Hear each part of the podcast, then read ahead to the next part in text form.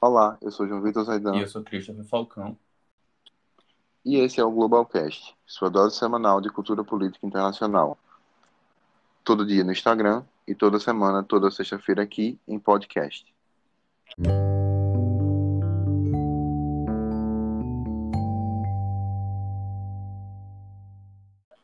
E o nosso convidado de hoje, como ele falou o nome antes, é Christopher Falcão. Acho que ele pode se apresentar para vocês. É, posso sim. É, meu nome é Christopher, como o Zaidan já apresentou. É, eu sou acadêmico de medicina da Federal do Ceará. Eu sou daqui de Fortaleza. Estou indo agora para o quarto período, né? Pra ser, era para ser o quinto, mas enfim. E o que mais? Na faculdade desenvolvo algumas atividades. É, para o que a gente vai conversar hoje, a mais importante é que eu faço parte da IFMSA, é a, a Federação Internacional das Associações dos Estudantes de Medicina. É, dentro dela, eu sou o, o diretor local de Direitos Humanos e Paz. Então, dentro da área da saúde, eu verso um pouco sobre políticas internacionais para a saúde e que, que me fazem ter esse apreço por política internacional. Hoje eu não vou estar representando a federação, né? Estou representando só mais um entusiasta aqui do assunto. Basicamente isso. Bom, muito obrigado. E é isso, gente, nos levar ao nosso tema de hoje, cujo título é As Disputas Globais envolvendo o Mar do Sul da China. Bom, esse tema, né, ele, claro, como diz o nome, na verdade envolve a China, mas inclusive chamar, né, o mar de Mar do Sul da China é algo da perspectiva chinesa, mas a gente vai usar esse nome. Mas aí, enfim, a gente lembra que o Mar da ele tem uma importância muito estratégica para o comércio e defesa. E, na verdade, falar de comércio e falar de China é falar de uma história milenar que a gente não vai entrar, senão a gente não sai. Né? Qualquer livro sobre isso tem pelo menos mil páginas, então não era essa a intenção, mas é importante lembrar que a China, em sua história milenar, ela sempre teve uma grande inserção no comércio global na verdade, a China, né, os intercâmbios culturais, você tem, por exemplo, a questão dos uigures hoje em dia, aqueles muçulmanos chegaram lá por questões que envolvem o comércio. Então, o comércio é muito importante para a história da China, assim como para de muitos países, e o Mato Sul da China está nesse contexto. É, mas também de defesa, e a gente entra em outro ponto atual, que é a ascensão da China enquanto potência regional, que já aconteceu de certa forma, está acontecendo, mas mais importante como de potência global, que é algo que está acontecendo. A gente tem outros episódios que tratam sobre isso. É... Mas o Mato Sul da China é um elemento muito importante porque ela interage com esses dois processos de potência global e regional e interage com os vizinhos da China.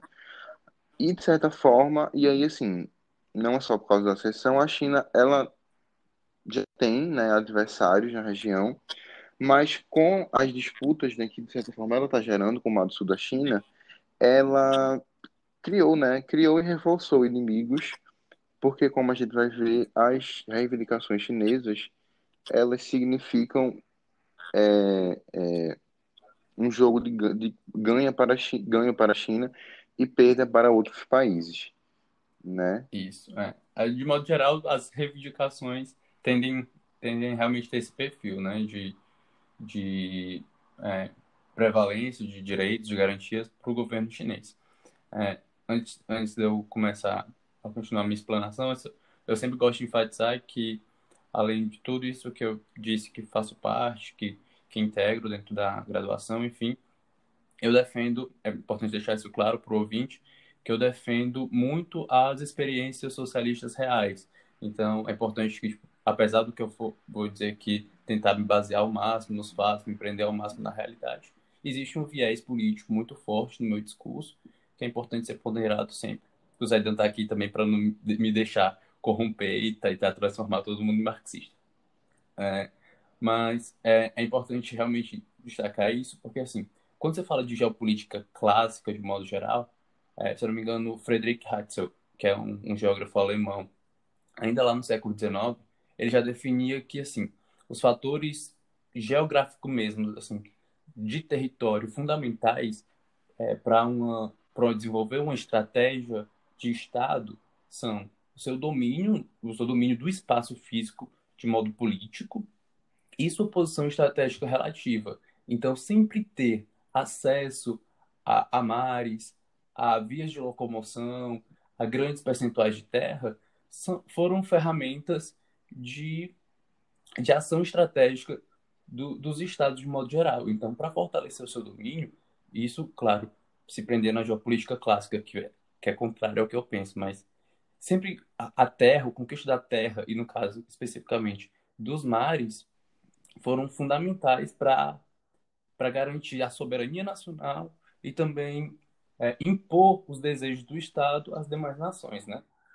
E a China faz isso assim com com muita primazia, digamos assim, com muita excelência no, no Sudeste Asiático. Inquestionavelmente, você não pode falar de economia, você não pode falar de política, você não pode falar de absolutamente nada, se não destacar o papel fundamental da China em todos os processos ali na região. A gente sabe que a disputa de narrativas, a disputa de poder político é muito forte no, no mundo todo. Tipo, é, pós Segunda Guerra Mundial, essa ideia de a ideia de Guerra Fria que é um que ainda não está findada por completo. A gente sabe que essa a polaridade, é, a disputa por poder continua se perpetua. Então a, a necessidade da China está constantemente reforçando reforçando é, alianças e por consequência, como o Zaidan já citou, criando e mantendo os inimigos, é, denota esse, esse cenário ainda muito conflituoso né, no, no Sudeste Asiático.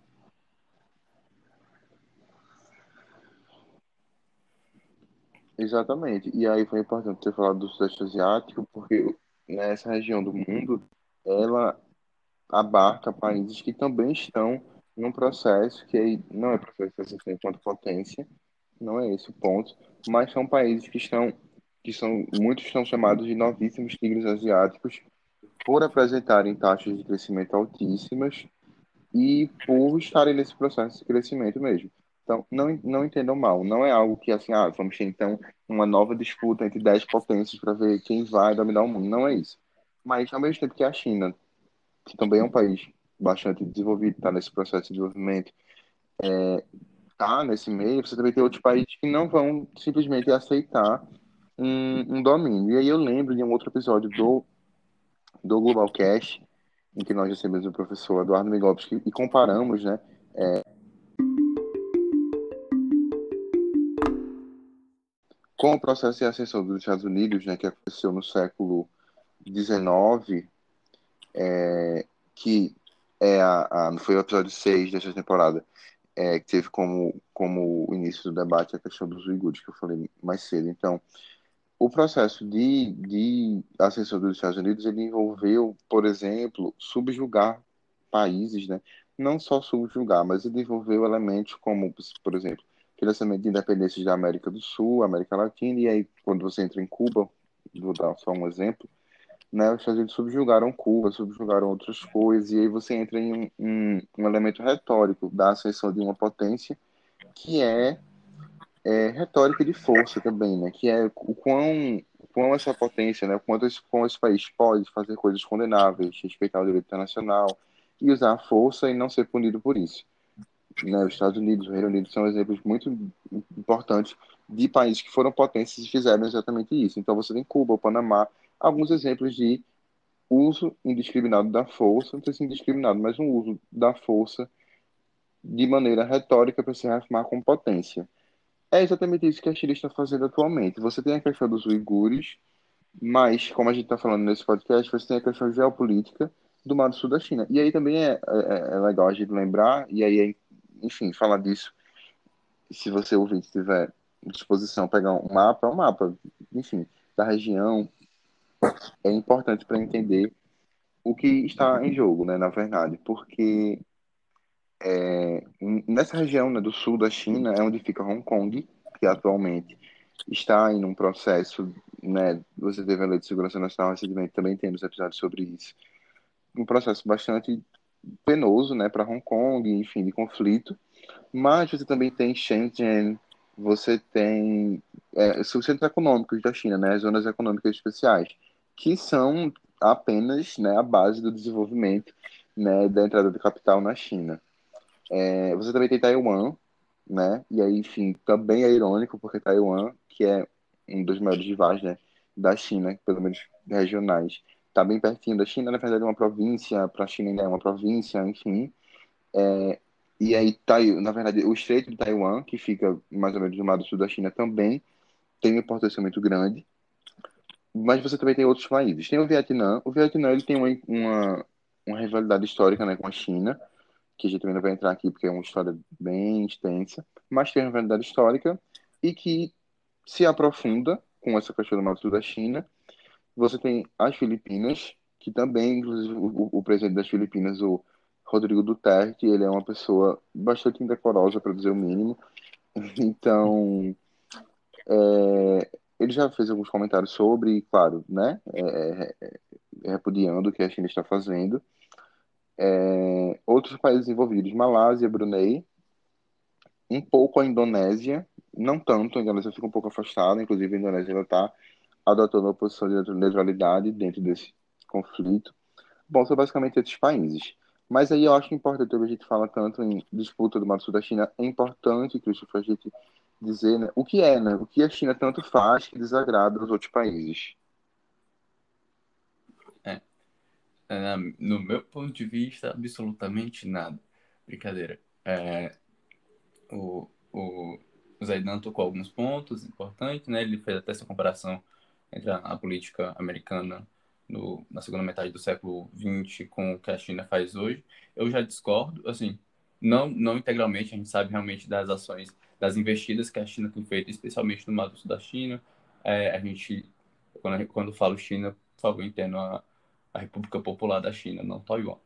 É, a China militarizando muitos arquipélagos, muita, muitas zonas do arquipélago, né? é, dos arquipélagos, perdão, e, e de, modo, de modo frontal mesmo, fazendo uso de, de, de águas internacionais, militarizando águas internacionais e ocupando, de modo propriamente dito, algumas regiões que são ainda territórios reivindicados.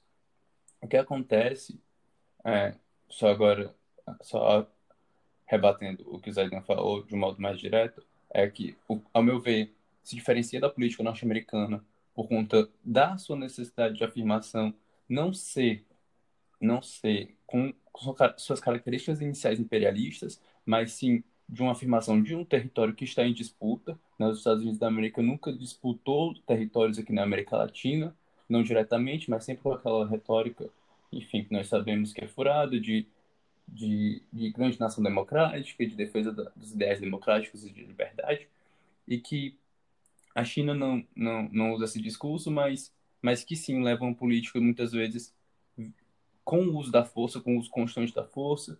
É, o caso do, dos Ingus, né, que a gente também não vai entrar aqui, que é muito mais polêmico do que, do que o mando da China. E, e casos de, que hoje são relatados de perseguição política, repressão, é, especialmente os movimentos em Hong Kong, que são muito noticiados pela mídia, e, como o Zaidan já citou também, as disputas históricas, né? Que China já tem com o Vietnã, que tem toda, toda aquela península, todo aquele, o estreito ali, da, toda a região oeste, é, mais ao, mais ao ocidente do, da, das fronteiras, só da, das fronteiras ocidentais da China, que são muito, são muito reclamadas, de modo geral, historicamente. O que, o que a gente tem é, no desenrolar dessa, dessas disputas são, são rotas comerciais importantíssimas, né? Como eu disse, por defender um, algumas teorias que se divergem um pouco da, da geopolítica clássica, eu entendo que essas disputas, essas tensões é, entre os estados se dão primordialmente por razões econômicas. E é impossível a gente falar de conflito no Mato Sul da China e não falar dos números que eles representam. A gente sabe hoje que aproximadamente 80% do volume total de mercadorias ou 70% do valor total de mercadoria é transportado por mar, né, via por via marítima, e desse montante, mais de 60% passa pela Ásia, né? A gente sabe, a gente sabe desse volume muito significativo e desses 60%, é, um terço, se não me engano, médio de um terço, passa pelos estreitos do Mar do Sul da China. O Zaidan comentou alguns, alguns desses estreitos, então a gente tem noção da dimensão econômica que isso representa, tanto para a China, a maior potência da região e uma das maiores potências do mundo, em disputa constante com os Estados Unidos da América, quanto para as demais nações que, que tentam, é, como o Zaidan já falou, dos novíssimos tigres asiáticos e que tentam sua seção econômica. A China, por tentar, não só por tentar, mas por reivindicar o território, aquele território, acaba por minar os seus, os seus competidores econômicos, acaba por cercear, muitas vezes, a possibilidade de navegação livre por muitos territórios, o que, o que vai se traduzir como não embargos diretos, mas por dificuldades econômicas. Você tem uma das regiões mais transitadas é, para transporte de cargas, obviamente, é, do mundo, é, sendo quase que integralmente reivindicado por, por uma nação que já tem uma hegemonia na região. Né? Isso, de modo direto, causa incontentamento a nível, a nível econômico, que para mim são pra, que para mim é o, o principal fator dessas tensões, desses tensionamentos, né?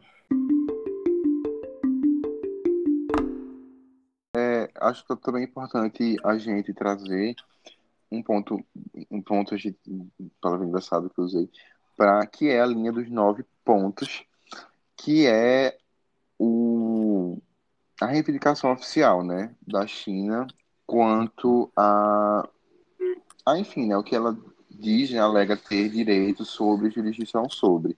Bom, não vou fazer a doidice de querer descrever uma reivindicação de fronteira marítima em áudio. Então, eu realmente recomendo que, que se veja isso. Tem mapas da internet de fácil acesso. Também não é algo difícil de entender quando você visualiza, claro. Mas, basicamente, é uma, uma, é, uma projeção né, marítima, baseada em nove pontos, claro, que estende a fronteira marítima da China é, para frente, lógico. Só, o problema disso é que isso é, entra na fronteira marítima de outros países. E aí, por exemplo, eu acho que o exemplo mais emblemático de por que isso é bastante problemático é que ela deixa, por exemplo, o Vietnã sem litoral. Então, assim, eu diria que é algo que deixa um país sem litoral, né? Sem, imagina, você chega na, na praia, né, sei lá, no Vietnã e fala estamos aqui na, na terra, pertence a nós, ao Vietnã. Mas se a gente for para o mar, não é mais do Vietnã, é da China. Isso não tem lógica. Mas para a China, sim, tem bastante. Porque é, a China, é, enfim, né, quer usar é, o, o, a área, que é muito importante, como a gente já falou. Mas aí eu vou continuar a minha comparação, que o Christopher discorda, mas é importante a gente ter essa discordância para enriquecer mesmo o debate. E eu vou lembrar que após a independência de Cuba, existia um dispositivo constitucional na, na Constituição, dispositivo constitucional na Constituição, enfim, na lei orgânica do país de Cuba, que dizia que Cuba pertencia, né, toda lei, enfim, ela propunha, é, tinha uma imposição de uma é, submissão de Cuba aos Estados Unidos. Sim, isso existiu, não é apenas militância, existia um dispositivo constitucional em Cuba, que eu não vou saber detalhar exatamente como, como era a submissão, mas aí toda lei teria que passar pela anúncio dos Estados Unidos, né? Enfraquecia, basicamente, Cuba não tinha soberania na prática. Isso é completamente errado, é. né? Mas, por muito tempo, isso não foi... Na verdade, isso não foi questionado juridicamente. Isso só acabou com a Revolução Cubana, em 59. Então, assim, juridicamente, isso nunca foi questionado, na verdade. Então, mas por que nunca foi questionado, né? Porque os Estados Unidos era uma potência, na verdade, na época é, do século XX, né, na metade do século XX, segunda metade do século XX. Era uma potência que estava, assim, inquestionavelmente, né, estava em disputa com a União Soviética. Essa disputa acabou com o fim da Guerra Fria, mas que desde o fim da Primeira Guerra Mundial, ou desde a Primeira Guerra Mundial, já vinha sendo cada vez mais, de maneira incontestável, um país muito poderoso no mundo. Isso foi ficando cada vez menos contestável. Então, né, por isso que retoricamente os Estados Unidos nunca foram, retoricamente, juridicamente, de diversas formas, os Estados Unidos fizeram coisas bastante condenáveis como essas, e aí tem muitos exemplos. estou usando o exemplo que é mais próximo, mais fácil de entender, fizeram coisas condenáveis como essas, que entram né, no, nesse contexto de porque de Estados Unidos serem uma grande potência poderosa, levar ideais de democracia, enfim, tudo tem várias peças dessa retórica. E aí a gente chega no século XXI com a China, que está numa posição parecida que daqui na, na qual os Estados Unidos se encontrava no século XIX, comecinho, bem começo mesmo do século XX, antes disso que eu falei, é, em que o, o, o país propõe que o seu litoral vai além de onde ele realmente vai e chega na fronteira marítima do litoral de outros países, né? E como eu falei, isso é um jogo que se chama, é, enfim, que não é de soma zero, é um jogo em que um lado ganha e o outro lado perde, perde muito. É, e aí, enfim, né? Falar disso, como a gente já vem falando desde o início, é impossível falar sem mencionar, né, sem tratar dessa ascensão da China, né? Tanto regional quanto global. E aí é que entra isso, que com certeza o Christian vai contestar, que é, essa projeção né, da China, do Mato Sul da China, esse conflito que querendo dar uma gerado pela China, ele é um elemento dentro dessa projeção na geopolítica que a China vem ganhando e que ela precisa sustentar, né? Isso, claro, vem sendo contra-atacado pelos Estados Unidos, mas que ela visa, pelo menos, sustentar para manter uma retórica de, de uma potência, né? No sentido de que, assim, como se existisse uma cultura internacional de que uma, uma potência, né, um país que é poderoso, ele precisa ter um, um, certo grau de desrespeito, que é muito irônico, né? Tanto que se diz, ah, com respeito vem responsabilidades e tal. Parece que agora, com, perdão, com o poder vem responsabilidades. É como se com o poder viessem irresponsabilidades. Né? É isso que é o que passa se você analisar as, as ascensões da, das potências, e é isso que é o que parece que a China está fazendo, né? inclusive, ironicamente, se inspirando, vamos dizer assim, na, no mesmo processo do seu, hoje em dia, principal opositor, que são os Estados Unidos. É, realmente, eu vou ter que discordar um pouco, Zé. Eu realmente, eu não só, eu não posso negar, eu acho que ninguém sério, comprometido seriamente com analisar geopolítica pode negar a, a, expansão da China. Hoje a gente fala do colar de pérola chinês, né? Que é toda a to, to, todas as intervenções, não só intervenções militares, mas de caráter econômico e político que a China tem, tem feito ao redor da Ásia, desde, desde o seu litoral do Mar do Sul da China até, na verdade, ainda antes, né? Subindo ali até, até quase chegando no Japão a, chegando até o outro lado, no, no Oriente Médio, beirando no Oriente Médio, no Golfo Persa. É, a China tem construído é, tanto alianças, né, no caso, impondo, é, reforçando alianças que já tinha anteriormente, mas minando as nações que são aliadas ao governo norte-americano, isso é fato, e também impondo elevados custos é, de não só de câmbio, mas de taxações propriamente ditas para as nações que entram em disputas territoriais com Pequim. Principalmente, aí a gente volta para o Mato Sul da China, principalmente os países que, que confrontam diretamente, acabam tendo, acabam tendo suas taxações, acabam sendo seus produtos sobretaxados, perdão. É, modo, a China é, descreve um modus operandi que a gente pode sim encontrar é, diversas semelhanças com o que foi com que foi a ação norte-americana, mas eu ainda acho, no mínimo, falacioso tentar comparar, tentar aproximar as duas coisas, porque é, apesar de hoje serem inimigos históricos, na época também eram, são, como eu disse, é, são análises do real de modo diferente, são objetivos diferentes. Claro que a consolidação e a construção do poder é muito semelhante. A forma com que se conquista, com que se disputa, com que se enfrenta outros estados é muito semelhante. O uso de taxações é muito semelhante. Muitas vezes a, a exploração desses outros estados que é, acabam por, por interpor os objetivos das nações são semelhantes, mas não é por encontrar pontos semelhantes entre as duas estratégias que a gente pode fazer essa afirmação de que uma se inspira na outra ou de que elas são iguais por possuírem esses pontos semelhantes, certo? É, a, a divergência se dá principalmente na essência do que, do que se do que se propõe a fazer, não de uma agenda imperialista como foi o governo norte-americano, mas na defesa do do que é a existência de uma experiência socialista. A gente sabe, por exemplo, o quanto não é condenável a manutenção de armamento nuclear, que a gente sabe que o governo chinês não, não comprova, mas, por exemplo, o governo norte-coreano afirma que possui armamento nuclear. O quanto não é condenável? Todos nós aqui que ouvimos esse podcast, que temos o mínimo de senso, condenamos o uso de armamento nuclear. Mas até que ponto uma nação que, que sofre ameaças constantes de outros países não, não pode se, se valer desse recurso? Entende? Não é em si a, não, tô querendo aqui propor aquela, aquele discurso de que os fins justificam os meios, enfim. Apesar do que tem, possa parecer soar. Mas é entender as divergências de essência nos projetos. Apesar de que, como, como o Zaidan muito bem, muito bem colocou, as, as agendas, as agendas são as táticas tomadas pelas nações sejam muito semelhantes, as estratégias de Estado, as estratégias de governo divergem em essência. É só para a gente não aproximar essas duas coisas. Mas, continuando, é, o Zadan realmente falou tipo, dessa, dessa, dessas intervenções, dessas expansões chinesas, né?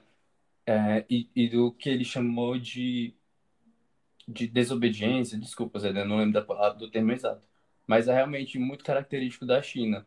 Com, com essa formação desse, do, desse colar de pérolas, desse conjunto de alianças, e de, e de acordos econômicos que a China faz com os países do Sudeste, não só do Sudeste Asiático, mas da Ásia como um todo, é, a China movimenta o percentual fundamental das riquezas mundiais, inclusive com a construção de iniciativas financeiras e próprios bancos, e bancos propriamente ditos, tem, se não me engano, não, me perdoem se eu não me estiver errado, mas se não me engano, é Banco Asiático para Investimentos em Infraestrutura, que é um banco que movimenta bilhões e que compete hoje quase que de igual para igual com o Fundo Monetário Internacional e o próprio Banco Mundial. E assim, são valores significativos de recursos, de divisas que são movimentados e capitaneados pela potência oriental, pela China. E que, assim, de cara, é, vai, vai entrar em conflito com os inúmeros tratados comerciais que o governo, que o governo chinês outrora, outrora foi signatário, ratificou projetos que se comprometiam em manter em manter uma agenda, uma agenda que fosse subordinada ao FMI, subordinada à Organização Mundial do Comércio, e que agora como se construísse uma espécie de, de mercado paralelo, digamos assim, não só de divisas, mas de, de financiamento e de investimento mesmo em outras nações, construindo, consolidando essas suas alianças e minando os seus adversários. É, bom, eu acho, né, que a gente já expôs, tanto do ponto de vista factual, como já trouxemos aí, vamos dizer, um pouco mais realista, como a mim, um pouco mais pouco menos né, é, realista como a de Christopher, então eu já vou perguntando, né, caminhando aqui para o fim, as suas considerações finais, Christopher, com relação a esse debate. É, eu acho muito, acho sempre muito produtivo, acho muito bacana. Assim, não sei se eu agradeci propriamente no início, mas é, é uma oportunidade muito bacana estar aqui conversando. O público, eu sei que o público desse podcast é uma galera mais jovem que está disposta mesmo a entender geopolítica. Então, é, eu só tenho a agradecer por estar tá podendo participar e por poder também deixar claro o meu posicionamento, que as pessoas escutem, mas obviamente escutem com muito senso crítico, entendendo por que, que eu defendo, o que, que eu defendo, é, e, e buscando, claro, algum cabimento no que eu estou falando, e se não concordar, exatamente esse é o espaço, Zaidan, que aí discordou frontalmente alguns pontos, e vocês viram que foram, existiram pontos em comum, né? Então, acho que isso é, é o fundamental do, do debate, né? E, e é para isso que esses espaços devem ser construídos, para que vocês possam ter acesso a, a um conhecimento da, de modo mais democratizado possível, mas que as divergências existam exatamente para que você se indigne com a realidade e que você promova significativamente uma mudança sobre ela. E minhas considerações finais sobre sobre o, o, tema em pauta é realmente é realmente em defesa, não tem como, em defesa da, das experiências do socialismo real, em defesa da República Popular da China. É claro que a, a, a Nine Dash Line, é, como que é? É, a, a linha dos nove traços, do, das nove raias, né, como é traduzido. E existe toda uma bagagem histórica, uma bagagem cultural, mas que com o tempo se perdeu, não tem uma validade internacional, deve buscar essa validação pelas vias mais não vou chamar de legais, porque, enfim, é, mecanismos internacionais não garantem legalidade, mas as, as vias mais adequadas possíveis e que a soberania das nações, principalmente das nações que, se, que reivindicam o socialismo, sejam respeitadas. Paz entre nós, guerra aos senhores. Bom, Pois é, inclusive aí pelo começo, pelo final, pelo meio, enfim, tudo, a gente vê que a posição de Christopher é bastante aguerrida, então talvez seja interessante para episódios futuros. Vamos ver aí, talvez, um episódio baseado em um dia como hoje, né? Seria super interessante. Inclusive, acho que eu não falei no início, mas aí também fica aí para os ouvintes que todos os nossos episódios desta temporada são baseados em colunas originalmente publicadas lá no nosso Instagram. Se você não segue, arroba assim você entra em contato com os temas em primeira mão. É, então, quem sabe um dia como hoje sobre a Revolução Cubana, veremos, seria super interessante. E aí eu aproveito para agradecer a presença de Christopher e, claro, os ouvintes, né, por estarem, é, enfim, trazendo, nos trazendo o seu tocador de podcasts, enfim. É, esse tema é um tema muito do futuro, na verdade, porque a China ela propôs, né, é, essa linha dos quatro pontos. Lógico, nenhum país vai simplesmente propor isso no dia e a gente vai amanhecer outro dia com navios ao redor de todos os países. Isso não é factível. Então, né, primeiro é algo que vai acontecer, está acontecendo, na verdade, aos poucos, né, gradativamente. Então, como eu falei, é um tema do futuro. A ascensão da China era do presente, mas a China, enquanto potência global, se isso acontecer, é, é muito provável que aconteça, é sim um tema do futuro que está acontecendo, né, é, atualmente. Então, então vamos aguardar, como o Christopher falou, sempre falo isso aqui, vamos ler, vamos ouvir as coisas com respeito, mas também sempre com muito senso crítico, sempre com a dúvida, sempre com a interrogação, né, sempre com mais interrogações do que pontos finais. Então é isso, gente. Agradeço muito e até a próxima.